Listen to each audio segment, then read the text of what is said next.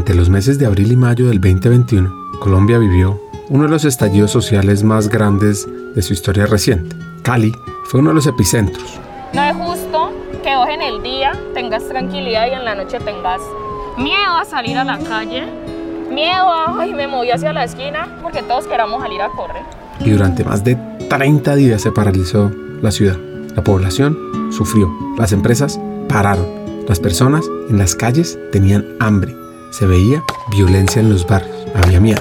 Con este escenario, los empresarios de la región se dieron cuenta que debían ser parte activa de la solución. Tomaron la decisión de salir a la calle, a escuchar y entender lo que los jóvenes pedían, que eran oportunidades. Y a través del diálogo, la escucha y la construcción colectiva, nació Compromiso Valle, de la mano de empresarios de todos los tamaños, fundaciones familiares, empresariales, líderes sociales de base y ciudadanos.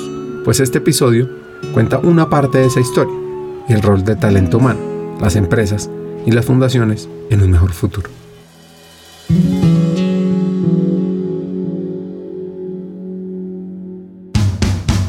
Bienvenidos a Hackers del Talento, el podcast que busca cambiar el juego por lo humano. Creemos en una América Latina más competitiva, inclusiva, equitativa, próspera, donde las personas sean el centro del mundo laboral. Nos motiva el talento como motor de cambio y por eso estamos aquí, para ser la fuente de inspiración, unión, colaboración, aprendizaje, debate y acción para la comunidad interesada en talento. A través de historias, reflexiones, conversaciones con CEOs, líderes de talento humano, pensadores y actores de cambio, te vamos a ofrecer hacks para evolucionar como persona, como líder y potenciar tu empresa. Te invitamos a sumergirte en conversaciones profundas, significativas, que te harán pensar, que te inspirarán y que te harán dar ganas de tomar acción para cambiar el juego por lo humano. Únete a nosotros en este viaje para hackear el talento y juntos aumentar la competitividad de América Latina por un futuro más justo y próspero.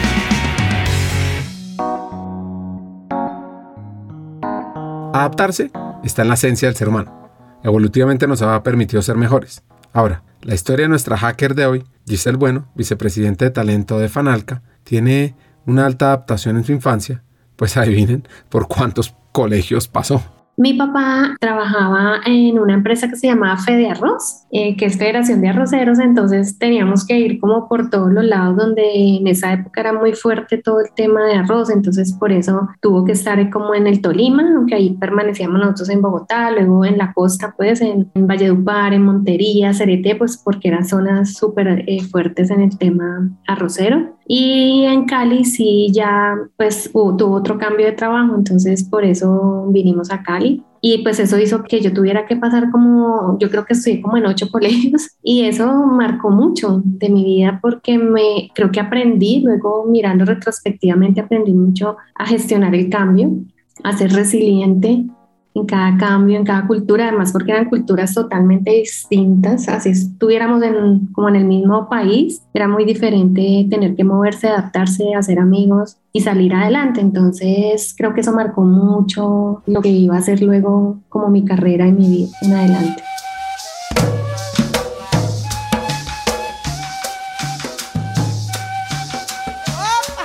CRT está situado en el departamento de Córdoba, que es una tierra mágica donde el río Sinú susurra leyendas y donde el sol da paso a atardeceres que pintan de oro las sabanas. Aquí, el acordeón cuenta historia de amores y desamores, mientras el aroma del sancocho cordobés se eleva y se entremezcla con risas y cantos. Es un rincón de Colombia donde la calidez de su gente, con ese inconfundible acento costeño, te envuelve y te hace sentir en casa. ¿Por qué Cereté? Con su historia y tradiciones, es un pedazo de Colombia que una vez visitado se lleva por siempre el corazón. Vayan y averigüenlo. Y bueno, y por esas condiciones, el lugar donde vivió Giselle que más le gustó fue este. Ahora, su camino al mundo profesional lo hizo en Cali. Yo eh, hice quinto bachillerato y sexto aquí en Cali y la verdad es que fue genial porque, no sé, hice amigas, un grupo, éramos como 10 amigas y la verdad fue increíble cómo me recibieron y todo lo que vivimos en esos dos años que yo siento como que si hubiera sido todo mi bachillerato y al final fueron solo dos años, conocer la cultura caleña, la cultura de la salsa, pues que me enseñaron con los amigos a ponerle mucho amor a, digamos, a este tema de la salsa, empezar esta etapa de la vida de la universidad. fue muy chévere. Yo estudié en la universidad Universidad Javeriana aquí en Cali. Fíjate que, por ejemplo, mi hermano sí se fue a estudiar a Bogotá y hasta mis papás me decían, ¿por qué no te vas a estudiar a Bogotá? Y yo, no, no, no, yo quiero quedarme aquí en Cali. Y la verdad fue una etapa deliciosa porque fue mucho estudio, un grupo muy competitivo, pero al mismo tiempo de mucha colaboración hasta hoy. Nosotros tenemos un grupo de la Javeriana, pues ya cumplimos, vamos a cumplir 30 años de graduados todavía, ¿no?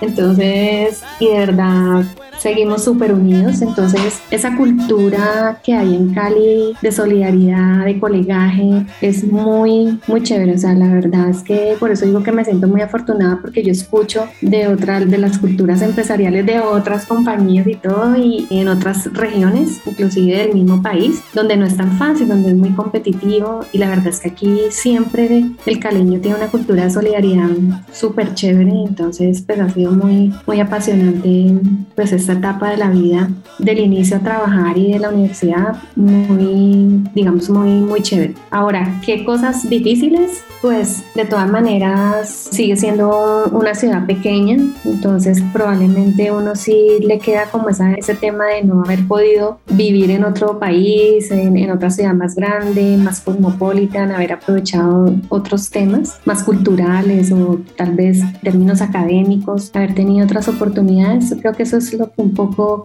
me, quedó faltando dentro de todo este proceso.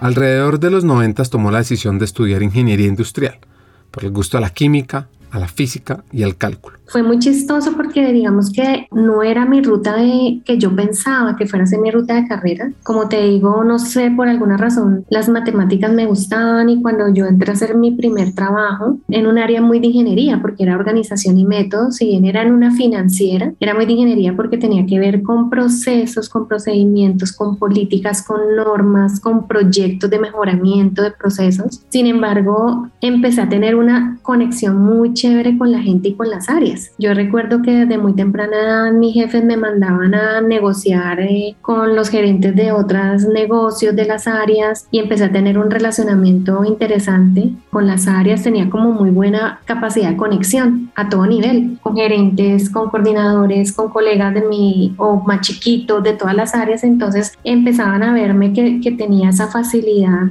de influenciar a las personas y de conectarme muy bien con los equipos de trabajo. Entonces recuerdo que en ese primer trabajo yo duré bastante, o sea, entré como practicante y me quedé. Tenía que trabajar mucho con las áreas de recursos humanos por los procesos de gente, por las valoraciones de cargo, con los procesos de compensación.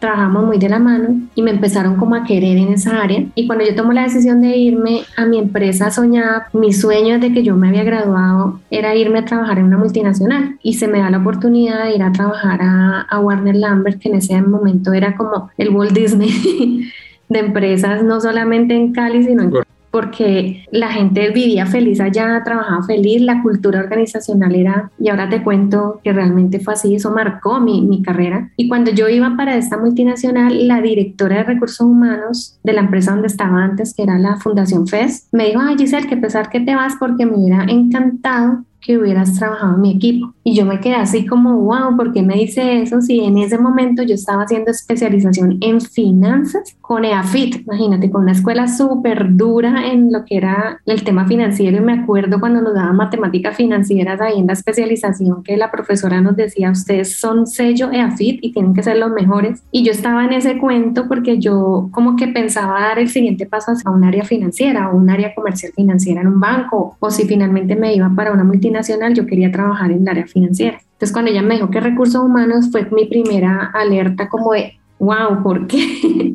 yo me voy para Warner Lambert y entro efectivamente al área financiera a trabajar nuevamente en un área más como de contraloría, pero también tenía que ver con este tema de políticas de procesos y coincide en esa época el famoso Y2K, no sé si recuerdas que fue el cambio al año 2000 y eso era pues el boom de que el, más o menos el mundo se iba a acabar y que los sistemas iban a colapsar por el cambio de, de milenio.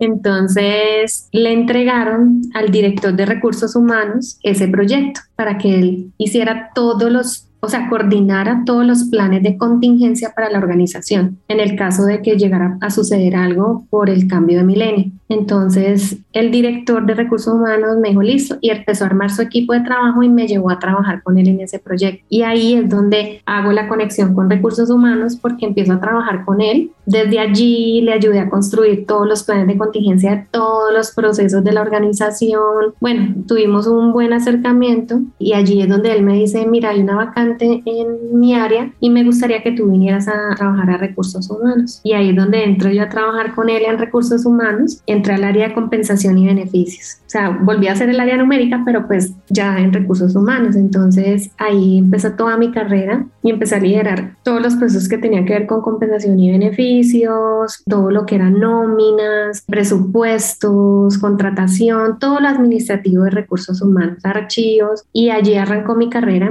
en recursos humanos y este jefe me nombra al poco tiempo ya gerente del área y empezamos un proceso muy bonito y era la negociación con el pacto colectivo.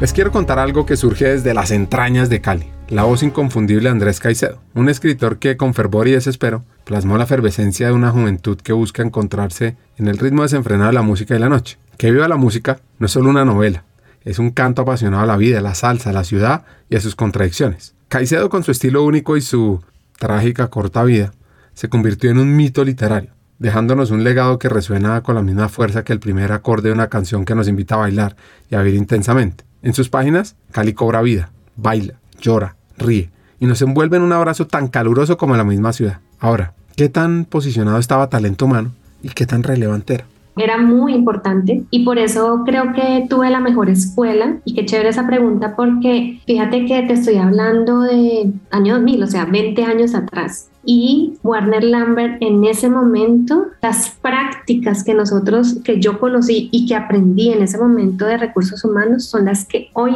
muchas de las compañías tienen como vigentes. Sea, realmente Warner Lambert era una empresa tendencia en todo lo que tenía que ver con recursos humanos y recursos humanos era un área supremamente importante en esa época y estratégica, cosa que apenas ahora uno ve como esa área aliada estratégica para el negocio. Entonces, realmente sí puedo decir que me desarrollé en una escuela increíble, donde estos temas de gestión de cambio hace 20 años los vivíamos allá en esa compañía y yo hoy los muchos de esos procesos hoy los, los tengo vigentes y en práctica en una empresa como Fanal que, que, ha sido tan tradicional. Entonces creo que la visión la adquirí allí. Como te digo, empecé poco a poco a irme metiendo en otros temas de, de recursos humanos como todos los temas de negociación con pacto colectivo. Entonces aprendí muchísimo de, de todo lo que es relaciones laborales con planta Luego fui siendo como business partner de algunas áreas, entonces como una jefe de recursos humanos más integral, no solamente compensación y beneficios, sino más integral para muchas áreas.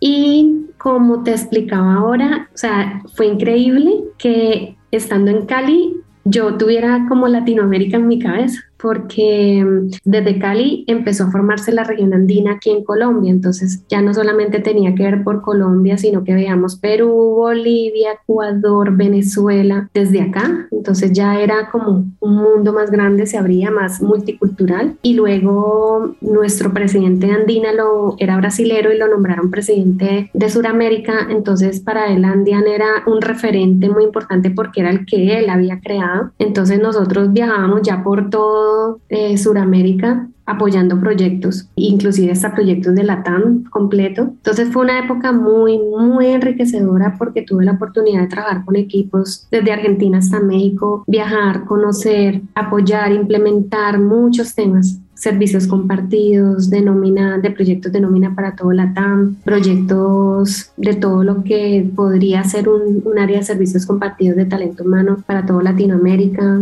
desde formación, capacitación, bueno, que lo mismo, eh, selección. Entonces era como poder trabajar para todo la TAM, pero con base en Cali. sí, recorrimos ahí muchos caminos, tuvimos muchas buenas experiencias, otras no tan buenas, fuimos, volvimos, implementamos diferentes modelos y pues eso creo yo que fue lo que me dio a mí la empleabilidad futura, porque finalmente me fui de esa compañía. Estuvo 12 años en esa compañía, donde luego pues fue comprada por Pfizer Y era una época de muchos cambios. En esos tiempos lo normal eran las reestructuraciones. Y en una de esas, atención a esta historia y reflexión. Ajá, yo recuerdo, Ricardo, una vez en una intervención de equipo de dirección en otra empresa, que la facilitadora lo primero que preguntó es, ¿a quién han echado de una empresa?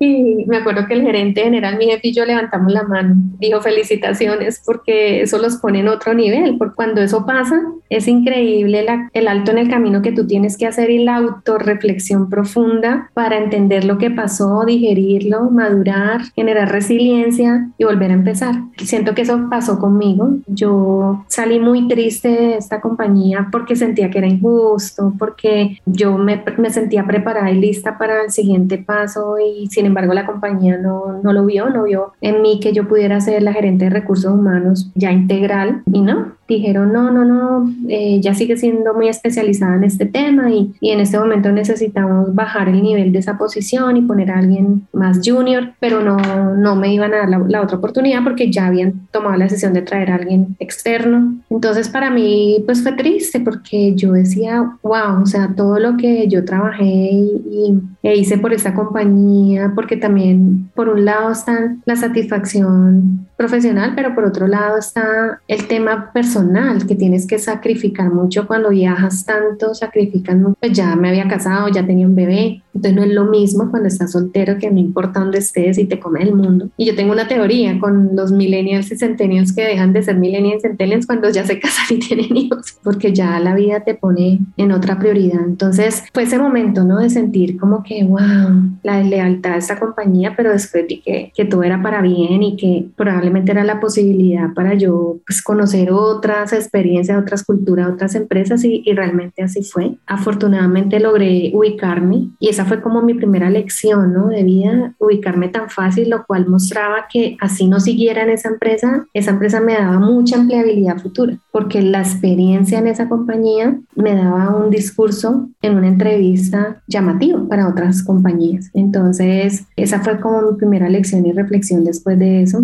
Y nada, llegué a otra compañía más pequeña digamos que más multilatina, era una compañía de, origen ecuatoriano y llegó a esta compañía y no sé, otra gran lección es la humildad, ¿no? No mirar esta compañía como que, ay, esta compañía tan chiquita versus este monstruo donde estaba, ¿no? De verdad que lo recibí como con mucho agradecimiento, humildad y, y con todas las ganas de, de seguir creciendo. En esta compañía tuve la oportunidad de rehacer, de reinventarme, de aprender mucho del área de desarrollo organizacional, que ahí realmente fue donde yo encontré mi propósito. Ahí entendí que mi propósito o para lo que yo estaba diseñada no necesariamente eran para los números, ni para carreras duras financieras, ni para compensación y beneficios, que así lo hubiera hecho bien, no era lo que a mí me apasionaba. A mí me apasionaba la compañía anterior, pues por la compañía que era y lo que yo aprendía. Y sobre todo que era una cosa que cada año era diferente al otro y pues eso da muchas posibilidades. Pero cuando yo descubrí el mundo del desarrollo organizacional, entendí que ahí era donde yo mejor podía estar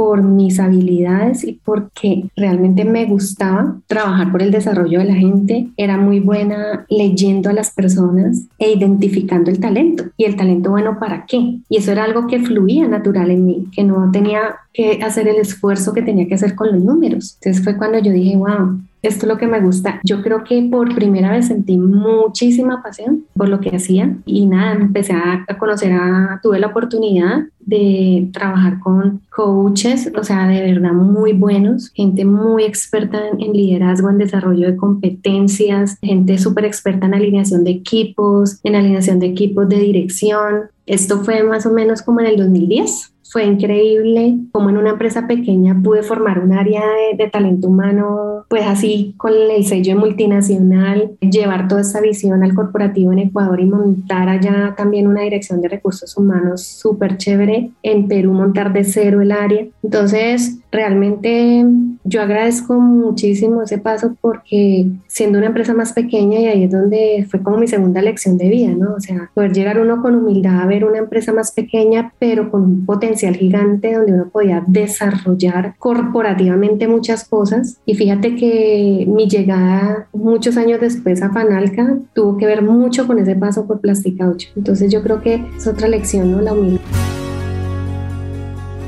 La humildad es una virtud clave que debemos cultivar los líderes del humano, los hackers del talento. Ahora, Es fundamental entender las diferencias en temas de talento, proyectos cuando se trabaja en una empresa familiar versus en una multinacional.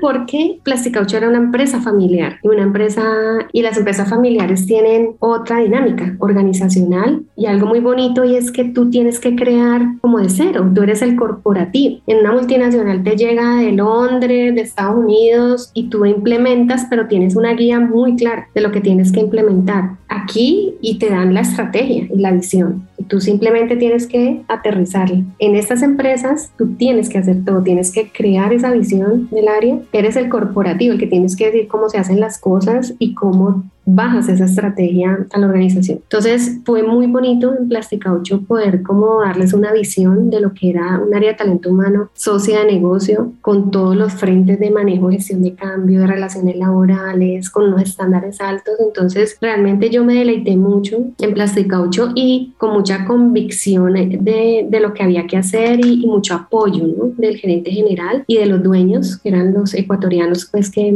realmente me llevaron, me abrieron las puertas de Ecuador para implementar cosas y, de Perú. Entonces, pues allí crecí mucho profesional también y personalmente porque como que lo que te digo, me volví a, a rehacer y a creer en mí y que yo sí iba a ser esa líder que yo soñaba ser y que sí iba a poder ser una gerente de recursos humanos corporativa. Y bueno, Creo que fue un proceso de mucho crecimiento personal y profesional que me permitió estar lista. Por eso digo que es que uno ve las cosas después y cuando yo salí de Cadbury probablemente no estaba lista para asumir esa posición y tal vez no me hubiera ido bien. Necesitaba como echar para atrás y rehacerme y salir. Fue bastante emocionante porque hoy con mucha convicción puedo decirle a la gente que el desarrollo es real y que uno puede rehacerse, que uno puede reinventarse, que uno puede, a pesar de quién es, ser la mejor versión de uno mismo. Y todo eso lo viví yo personalmente, entonces con mucha convicción lo hago acompañando a los líderes. Y estando en ese proceso, fíjate que iba muy bien en Plastica 8, creciendo, contenta, haciendo cosas, me llaman nuevamente de una multinacional. En este caso fue Rekit Benkise. Pues me endulzaron el oído y yo dije, bueno, pues creo que estoy lista nuevamente para cumplir mi sueño inicial, que era ser una cabeza de recursos humanos de una empresa multinacional y esa fue la posición. Fui, me llamaron para ser directora de Andian ya de recursos humanos para todos los países de Andina de Rekit. Fue durísimo volver a, la multinacional, el estándar de la multinacional, la presión regional, el tema del inglés. era como que, Dios mío, yo qué hice. Era como olvidarme por completo de lo que había pasado en Plasticaucho y como conectar con Cadbury. Y yo decía, Dios mío santo, es que hice, pero fue muy duro. Yo creo que fue mi proceso de cambio más difícil profesional, de agarrar ritmo nuevamente en una empresa con una dinámica, orientación al resultado brutal. Yo tenía varios amigos ahí de antes y inclusive mucha gente de Cadbury me la vine a encontrar nuevamente en Rekit y me decían, no, es que RB, Rekit es un molino de carne. Y yo, ¿qué es eso? así le decían y yo no, ¿cómo así? Sí, aquí los años son años perro. Bueno, había una cantidad de cuentos Claro, cuando tú pasas por ahí ya entiendes que sí, los valores de esa compañía son pasión y velocidad, son los dos valores más importantes de Reiki. Y sí, son demasiado agresivos, o sea, es como speed, el eslogan del, del valor era speed over perfection, a lo que vamos. Entonces, sí, sí, fue un reto muy bonito. Elton Mayo, con sus revolucionarios experimentos de Hawthorne, desafió las nociones tradicionales del rendimiento laboral y abrió las puertas a una nueva era en la gestión de recursos humanos. Mayo o Mayo descubrió que no son solo los incentivos materiales o las condiciones físicas de trabajo las que influyen en la productividad de un empleado, es la interacción social, el sentimiento de pertenencia y la atención individual a lo que realmente marca la diferencia. Estos experimentos resaltaron que cuando los trabajadores se sienten valorados, escuchados y parte de una comunidad, pues su compromiso y su eficiencia aumentan notablemente. Qué cosa tan simple y tan poderosa que muchas compañías a veces olvidan. Y al final lo que nos enseña es la importancia del aspecto humano en las organizaciones, refirmando que las empresas no están compuestas por cifras y procesos, sino más importante aún, por corazones y mentes que buscan conexión y reconocimiento. Entonces, ¿cuáles son los retos que vivió teniendo en cuenta las investigaciones de Mayo? El mayor reto eh, realmente fue formar un equipo de trabajo porque cuando llegué el equipo se había como desajustado, se había desbaratado. Digamos que me tocó arrancar de cero porque se habían ido como dos personas del área que eran muy claves, la de desarrollo y la de relaciones laborales. La de desarrollo había tomado la decisión de irse a la compañía y la de relaciones laborales estaba enferma y el equipo era muy pequeño porque Reiki es con las uñas, o sea, realmente es una empresa muy enfocada al resultado, pero muy enfocada al ahorro. Entonces el equipo era súper pequeño, entonces para mí el mayor reto fue formar un equipo y con una persona enferma, que eso nunca me había pasado, entonces fue un reto muy duro desde el punto de vista personal, porque eh, pues la persona tenía cáncer y finalmente era un cáncer terminal y, y, la perdimos en el proceso, entonces fue durísimo. La otra que era mi segunda bordo, emocionalmente estaba como mal, aburrida, insegura, entonces era sacar lo mejor de ella, traer gente nueva y, y yo sí, nueva, sin saber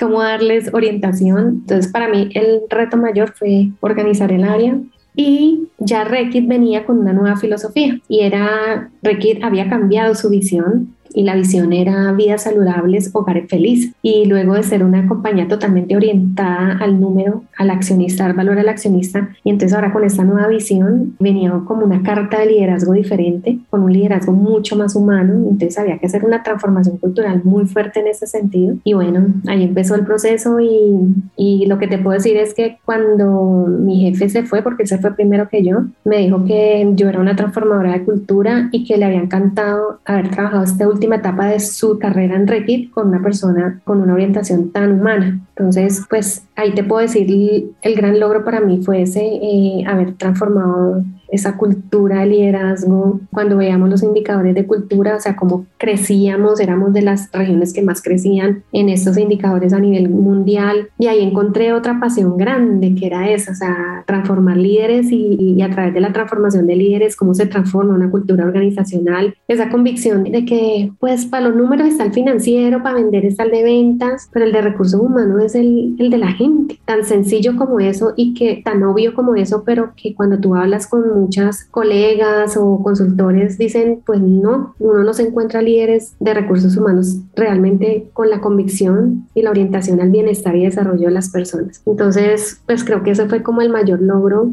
La verdad que me sentí súper bien. Creo que salir de Reiki no estaba en mis planes. Veníamos haciendo muchas cosas, mucha transformación. Nos entregaron Centroamérica, entonces eh, llevamos todas las prácticas a Centroamérica que no existían, lo que se ha montado en Andean. Luego un cambio, como son estas multinacionales, compramos una compañía farmacéutica. Entonces, no, pues nos curábamos lo máximo. porque ya íbamos a tener otros eh, productos, iba a crecer Pharma y estábamos ahí felices cuando, ¡pum!, la compañía tomó la decisión de abrir las compañías, dejar Pharma a un lado, higiene el otro, entonces eso desbarajustó toda la compañía y mi jefe, pues éramos muy pesados, éramos muy costosos, un corporativo muy costoso, entonces salió mi jefe y bueno, llegó otro jefe, nos dijeron, no, pero ya se van de Cali, o sea, ya vamos a juntar dos áreas, vamos a juntar Andean con Cono Sur y la región va a quedar en Buenos Aires. Entonces, pues no sabemos quién se va para Buenos Aires, quién se va para dónde y no sabemos qué va a pasar contigo. Entonces, entré pues en una etapa de cambio muy grande porque yo no podía irme de Cali, o sea, ya, ya moverme. Nunca me había movido, nunca he tenido pues como esa presión por moverme y ya moverme pues ahora no, en ese momento no era viable para mí. Entonces, y mucho menos a Buenos Aires, Argentina, un país que estaba pues en, en default, era muy difícil. Eso fue en el 2018, que fue cuando empezó la crisis en Argentina. Llega esta opción de Fanalca en un excelente momento y nada, literal, a mí me llegó la oferta, me llegaron las dos ofertas el mismo día, o sea, de Fanalca para irme, para venir a Fanalca y de Rekit para ir a Argentina, o sea, finalmente me habían escogido a mí para liderar todos recursos humanos. Y bueno, mi salida pues fue en muy buenos términos y, y de verdad guardo el mejor cariño por esa compañía que me dio ahí sí una capacidad para hacer las, que las cosas pasen como ninguna otra y más seguridad, ¿no? Más convicción por lo que hago y lo que me gusta y mi orientación. Y bueno, lo de Fanalca, lo que te digo, haber pasado por Plasticaucho me, me sirvió un resto para entrar a Fanalca sobre otras experiencias de otras personas que compitieron que venían más de multinacional. Entonces yo decía, bueno, todo sirve, todo suma. Esa fue otra gran lección. Hagamos una pausa. Como sabes, en Hackers del Talento estamos en una misión, cambiar el mundo laboral por uno más humano, inclusivo, próspero y competitivo. No lo podemos hacer solos, para nada. Necesitamos tu ayuda. Te invitamos a compartir este episodio con una persona, con alguien que quieras, con alguien que sientas que puede aprender, que puede evolucionar con los hacks que compartimos en este episodio. Porque juntos vamos a inspirar a más talentos a sumarse a este movimiento de humanizar América Latina. Y si quieres unirte, si quieres profundizar y estar a la vanguardia, suscríbete al podcast. Síguenos en LinkedIn para recibir noticias diarias. Suscríbete en nuestra página hackersdeltalento.com al newsletter Cartas al Talento. Y no te pierdas la oportunidad de marcar la diferencia en este mundo laboral y así transformar la vida de millones de personas. Porque juntos podemos hacerlo posible. Nosotros ya estamos aquí, dando el primer paso. ¿Y tú? ¿Te unes a nuestra misión de cambiar el mundo laboral por uno más humano? Hagámoslo juntos. Sigamos con el episodio.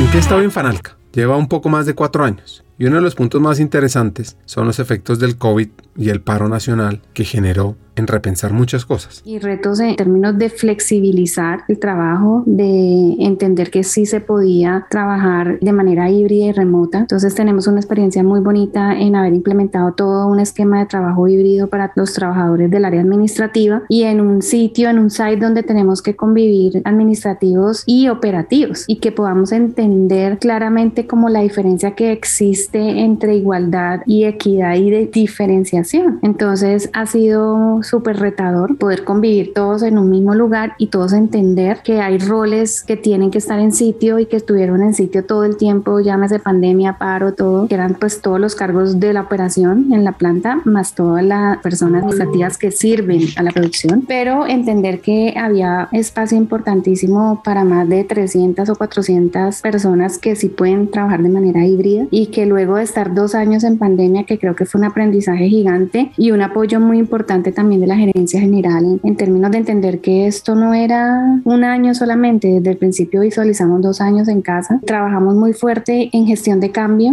trabajar con los líderes en un liderazgo mucho más empático y compasivo, porque teníamos que tener mucha paciencia con la gente que estaba en la casa, que estaba sufriendo, que tenía hijos, bueno, que estaban solos, que necesitaban irse a otros países, a otras ciudades, entonces eso generó un aprendizaje muy grande en términos de lo que es una cultura de liderazgo consciente y orientada a la gente. Fue un recorrido muy bonito estos dos años de preparar a los líderes para el futuro, donde el futuro nos está llamando cada vez más a estar mucho más en sintonía con las necesidades de la gente y poner las personas en el centro. La fortaleza de la empresa depende de cómo se ven los valores. Y uno de esos es lo que Giselle llama prosperidad y calidad de vida pues con el tema del estallido social nos dimos cuenta que teníamos que mirar hacia afuera también. Y ahí es cuando empieza todo este tema de liderazgo consciente, empresa consciente y empezar a ver qué más tenía que hacer la compañía con estos stakeholders que nos estaban pidiendo a gritos que las compañías volteáramos también a mirar. Y allí se crea Compromiso Valle y mi jefe pues es uno de los líderes más reconocidos, digamos, en este tema de trabajar más allá de lo que se venía haciendo con la Fundación Fanalca y lo mismo internamente encontrar cómo poder ayudar y trabajar mucho más en estos indicadores sociodemográficos en nuestros colaboradores y sus familias. Entonces ahí viene también todo un trabajo que nosotros le marcamos en un pilar más allá de bienestar que se llama prosperidad y calidad de vida y nos hemos puesto como meta sacar toda nuestra población que está en línea de pobreza, sacarla de esos indicadores. Estamos trabajando por la cultura financiera, por la salud financiera también, no solamente emocional de las personas y física, sino también financiera, con la meta de lograr que las personas en Fanalca mejoren un indicador de vivienda, o sea, que más personas puedan acceder a vivienda y puedan pues obviamente cumplir sus propósitos y sus sueños de vida.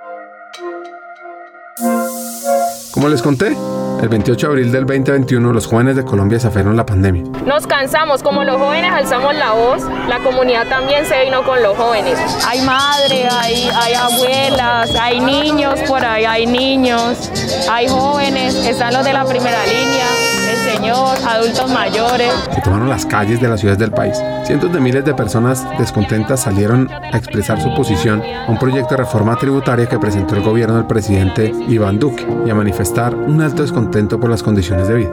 ¿Qué pasa? Es que estas protestas empezaron a sacudir al país a finales de abril y la frustración social comenzó a aumentar. Y cada vez era más profunda. Como consecuencia de esos efectos de 13 meses de pandemia, Colombia cuarta economía de América Latina y uno de los países más desiguales del mundo, había registrado una caída de 6.8% de su Producto Interno Bruto y un aumento del desempleo por encima del 16%. La ciudad que más sufrió fue Cali. Entendamos las dimensiones de este paro nacional. Nosotros podemos decir, y lo hemos dicho en todos los foros, que para Cali la pandemia se quedó corta versus el paro. O sea, el paro fue muchísimo más difícil. O sea, generó realmente mucha más incertidumbre, paralizó realmente a la compañía, porque en la pandemia al final teníamos permisos para trabajar, para operar, para que la gente pudiera ir y trabajar en las plantas de producción, para que pudiéramos sacar los productos. En el paro no. En el paro realmente estuvimos paralizados. Y eso fue horrible. Eso fue de un momento a otro no poder despachar, no poder exportar, tener que decirle a Estados Unidos que habíamos conseguido con mucho esfuerzo un cliente en Estados Unidos donde pues la calidad y la entrega y la oportunidad son importantísimos en esta relación y tener que decir no, no podemos despachar, no podíamos, estaba bloqueado el puerto, o sea, fue demasiado difícil. Mi jefe tuvo que irse a los barrios vulnerables porque es que en Cali vive raro toda la ciudad. Entonces tener que irse a los barrios más vulnerables y sentarse a hablar realmente con las personas que estaban en la primera línea y entender que de verdad había un pedido genuino de los jóvenes. Entonces fue demasiado duro, demasiado fuerte enfrentarse a ellos y ver cómo el empresariado tampoco era reconocido y nos tenían al mismo nivel de las autoridades o de los políticos. A ese mismo nivel las comunidades veían a los empresarios. Entonces ahí es donde realmente se genera un tema genuino de conciencia hacia las comunidades y ahí es donde se dispara este tema de Fanalca consciente con toda la fuerza. ¿Cuál es el rol de talento humano en todos estos temas, en los temas sociales, en las protestas?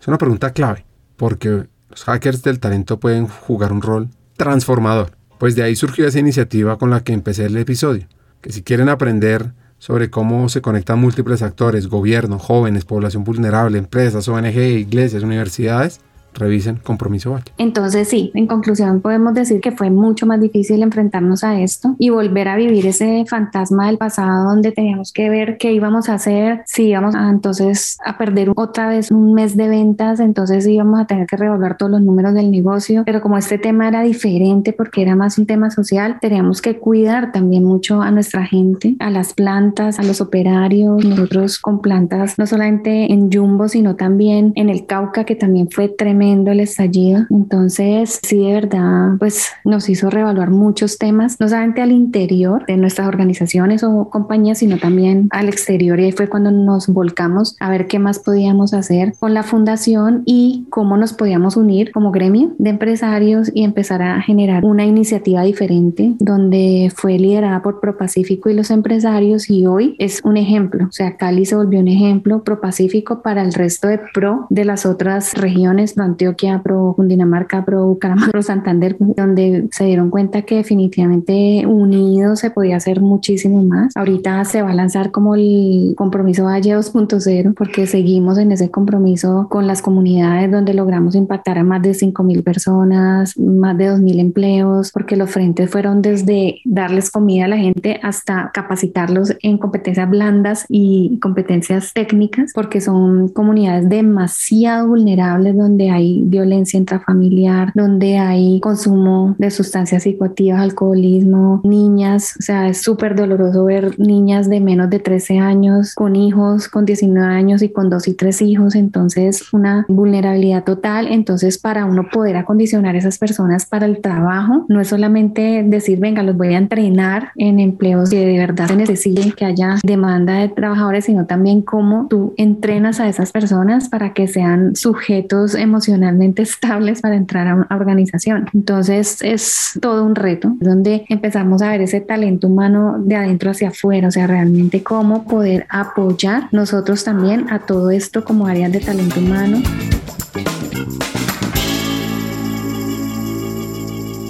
Esto que va a contar Giselle es un sueño que tengo, que ojalá más empresas se sumen, y es para lograr un futuro más próspero para nuestra querida América Latina. Así es, y la verdad que ha sido, por eso te digo que fue maravilloso, porque empezamos a crear, bueno, acompañar todos estos programas de la mano de nuestro presidente, pero también a buscar programas internos. Entonces corrimos nuevamente encuesta sociodemográfica para entender cómo se han movido esos niveles sociodemográficos de la gente. Creamos varias iniciativas. Hay dos muy importantes. Una se llama Creciendo Juntos. A esta población vulnerable que escogimos 167 personas de la organización que están en esa línea de pobreza y empezamos a intervenir intervenirlas psicosocialmente a ellos y a sus familias. Estamos trabajando el tema de cultura financiera, queremos llevarla al ahorro y que de verdad la meta final de ellos sea vivienda. Tenemos uno y allí empezar a ver el tema de educación, entonces ya empezamos a hablar de un tema de becas universitarias con la Universidad ICESI para empezar a promover, pues tener hijos de trabajadores que puedan acceder a una muy buena educación superior en una buena universidad. Entonces estamos acompañando ese proceso. Esa iniciativa va de la mano con otra que estamos trabajando con el SENA que se llama Jóvenes con Propósito. Entonces lo que queremos es por este lado las becas a los hijos de nuestros trabajadores y por el otro lado hicimos una alianza con el SENA y la Fundación Fanalca para apoyar también estos muchachos pues, de barrios vulnerables que puedan estudiar con el SENA. Estamos haciéndolo con soldadura porque nuestra empresa es eminentemente metal mecánica, pero nos hemos dado cuenta que conseguir buenos soldadores no solamente es una dificultad para Fanalca y las empresas de Fanalca, sino en general para la industria metalmecánica. Entonces ahí vemos que vamos a poder, en este momento tenemos 40 muchachos, queremos que hagan las prácticas en Fanalca, que se queden unos, pero que si no se quedan seguramente van a conseguir trabajo en otra parte. Entonces esos dos programas son bandera y hemos puesto todo el foco este año y vamos a seguir impulsándolos para generar esa transformación social en nuestra gente. Nosotros, la estrategia de la fundación es crear parques en barrios vulnerables con la excusa de generar tejido social alrededor de esos parques y tenemos varias líneas de acción y lo que queremos es que ya hicimos la identificación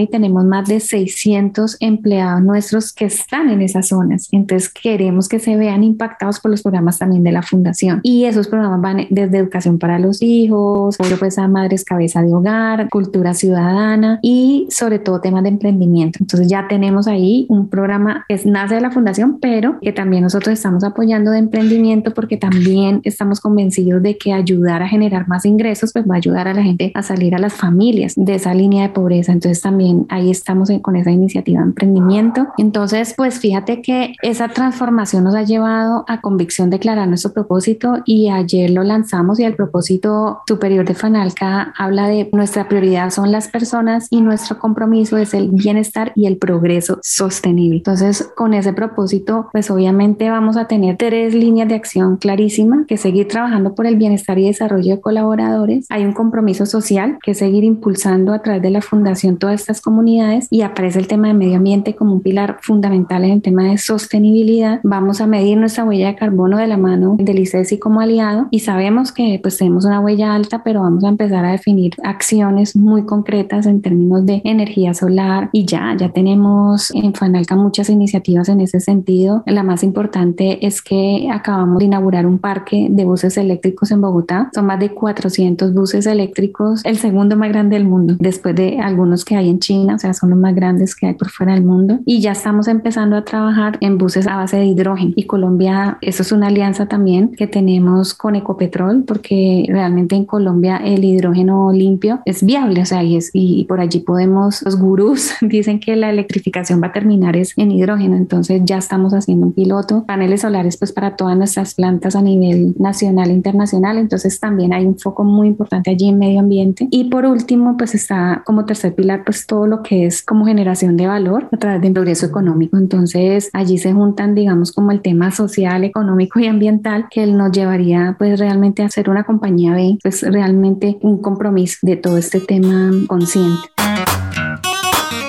Así, siguen construyendo acciones de impacto desde talento humano. Sí, definitivamente nosotros nos sentimos muy contentos porque realmente lo que hemos hecho es declarar lo que ya había al interior de esta cultura, el enganche total de la gente y el enamoramiento que eso trae a la gente de sentir hay un propósito y cómo juntar ese propósito personal con el propósito de Fanalca, pues eso ha sido demasiado importante en el compromiso de la gente con la organización. Hemos creado planes de voluntariado también de la mano con la fundación y todos estos programas, entonces también lo logramos darle a la gente la oportunidad de que sean voluntarios. Y eso definitivamente es lo que nosotros estamos convencidos que está enganchando a las nuevas generaciones. Ya las nuevas generaciones no son ni siquiera los millennials, o sea, los millennials ya son el 60% de la organización, es que los millennials ya están en 40 años. Digamos que ya se tomaron las organizaciones, son estos más chiquitos que vienen atrás, que buscan todavía más sentido de propósito y más flexibilidad. Entonces, para mí la conclusión es que lo que buscan estas nuevas generaciones son definitivamente libertad libertad y propósito. Y esta iniciativa de trabajo híbrido, de verdad me siento muy orgullosa porque fue muy planeada. O sea, nosotros tuvimos un año para planear porque mi jefe ya había dicho, vamos a estar dos años remoto. Entonces el 2021 fue pura planeación porque sabíamos que no queríamos dar pasos en falso de decir, no, volvamos todos y entonces ahora cómo nos devolvemos, no, sino volvamos de una vez híbridos. Y eso hemos corrido como tres pulsos este año para ver cómo vamos y la satisfacción por encima del 89%. Sí, hay retos. Muchos tenemos líderes todavía no enganchados con este tema que siguen insistiendo que el trabajo tiene que ser esencial, pero allí vamos. Nos dado mucha libertad también a los líderes para que ellos se acomoden, para que ellos vean cuál es la mejor forma. Y entonces sentimos a la gente realmente pues muy enganchada, muy contenta. Hemos hecho como open house para que conozcan nuestras oficinas también y que vayan otras compañías y que sigamos como en este, digamos, eh, sí, esta comunidad de talento humano entendiendo cuál es la mejor forma y ayudarnos entre las compañías en los temas de selección súper bien, o sea, porque estamos logrando atraer talento también donde pues la gente quiere estar remoto o estar híbrido como quieran y hemos sido muy flexibles en ese sentido. Entonces yo creo que vimos un cambio gigante en términos de flexibilidad laboral, pero todavía nos falta cambiar ese mindset en muchos de nuestros líderes para que entiendan que la productividad no se va a afectar, que no se va a perder el enganche con la compañía. Al contrario, la gente, las mamás aman la compañía porque pues pueden seguir estando con sus hijos y ya generaron, digamos que un balance muy especial de lo laboral y lo personal, pero sí vemos la gente muy contenta y lo que te digo, los que buscan ese sentido de propósito, pues ya tenemos enganchados más de 100 voluntarios en todos los proyectos con la comunidad y con la fundación, entonces pues felices también de poder aportar como voluntarios desde diferentes frentes a los temas de comunidad y de medio ambiente. ¿Quieres potenciar a tu equipo, a ti, evolucionar hacia un nivel de desarrollo fuera de serie? Excelente, te tengo noticias. Hemos diseñado un programa de formación pionero en la región con el propósito de equiparte con las habilidades, conocimientos y herramientas esenciales de talento humano para evolucionar en tu rol de liderazgo. Te quiero presentar nuestro nuevo programa de formación, Talento Humano para Todos, programa online en vivo, único en su tipo, creado para líderes de todas las áreas de las compañías de América Latina, aquellas personas dispuestas a romper moldes y potenciar su liderazgo humano. Ahora, seguro te preguntarás, ¿por qué talento humano para todos es la elección perfecta para mí? Pues mira, vienen cuatro razones. Uno, aprenderás de la mano de los hackers del talento, destacados vicepresidentes de talento humano que están liderando la transformación en sus organizaciones en América Latina, quienes te compartirán las mejores herramientas para potenciarte a ti, a tu equipo y a tu compañía. 2. Te integrarás a una comunidad de estudiantes, de líderes visionarios, personas que como tú están decididas a marcar diferencias significativas en sus equipos, usando las mejores prácticas y herramientas de talento humano, porque es que talento humano no es un área, talento humano es de todos. 3. Nuestro contenido te va a dar una ventaja competitiva. Vas a aprender temas como la importancia estratégica de talento humano, cómo atraer y desarrollar el mejor talento, cómo crear modelos de compensación atractivos, sobre el poder de la cultura organizacional, change management, aspectos legales del mundo laboral, los desafíos del futuro del trabajo, la experiencia del empleado, el liderazgo transformador y también cómo gestionar la diversidad, la equidad y la inclusión. Y cuarto, por cierto, vivirás un aprendizaje interactivo, dinámico, con sesiones además de coaching entre pares, debates, desafíos y además podrás profundizar en tu aprendizaje al tener acceso a miles de contenidos asincrónicos para aprender a tu propio ritmo. Así que, ¿estás listo? ¿Estás lista para hacer esa chispa que impulse el cambio en ti, en tu equipo, en el mundo laboral de América Latina? Únete a Talento Humano para Todos. Comienza tu viaje hacia el liderazgo transformador. Es muy fácil.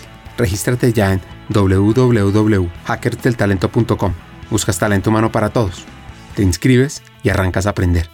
Eso sí, Solo te digo, los cupos son limitados, así que no esperes más. Tu equipo y América Latina te necesitan ahora más que nunca, porque talento humano no es la responsabilidad de un área, es de toda una compañía, y tú como líder vas a aprender cómo potenciarlo. Sigamos con el episodio. Para cerrar, un par de consejos.